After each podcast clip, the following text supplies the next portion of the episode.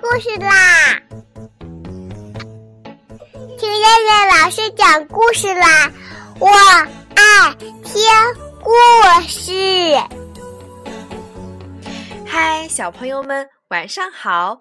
我是东方爱婴融成中心的燕燕老师，又到了听燕燕老师讲故事的时候啦。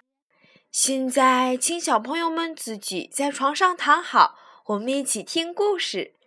今天的故事名字叫做《会说话的卷心菜》。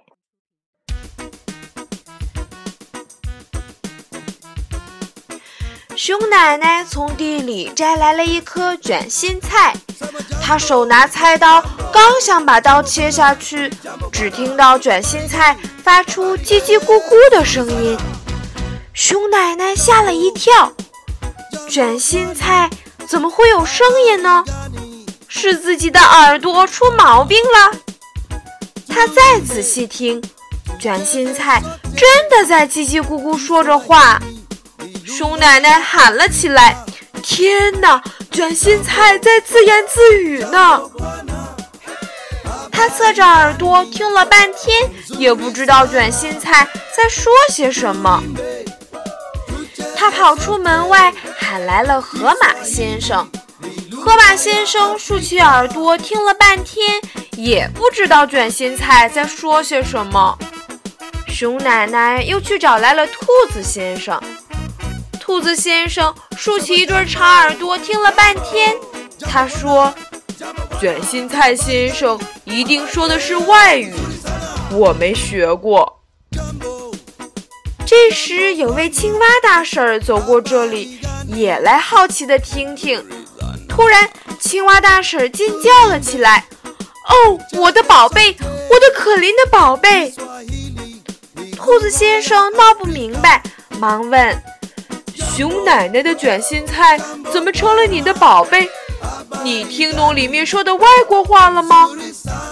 青蛙大婶说：“什么外国话？他根本不会说话。”河马先生说：“什么？你说卷心菜不会说话？”“不是的。”青蛙大婶说道：“这卷心菜里面是我的小宝贝，它失踪两个月了。那时候刚从小蝌蚪变成小青蛙，只会叽叽咕咕叫。”还没学会说话呢。熊奶奶一听可着急了，他赶快放下菜刀，用手把卷心菜叶子一半儿一半儿剥了下来。卷心菜越来越小，越来越小，最后从菜心儿里面发现一个小青蛙，正在叽叽咕咕地叫着呢。原来有一天，小青蛙在卷心菜的菜心里睡觉，睡呀睡呀，就让卷心菜给包了起来，一包就包了两个月。熊奶奶为了庆祝青蛙大婶找到了自己的小宝贝，赶紧用卷心菜熬了一锅汤，请青蛙大婶和他的儿子吃。小青蛙喝完汤，叽叽咕咕地叫着。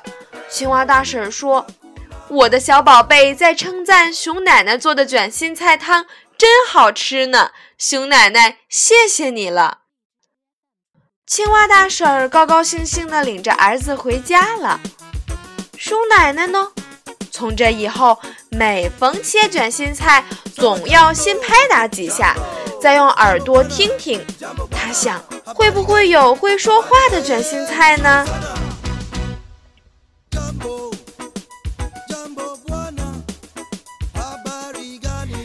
好了，小朋友们，我们今天晚上的故事就先讲到这吧。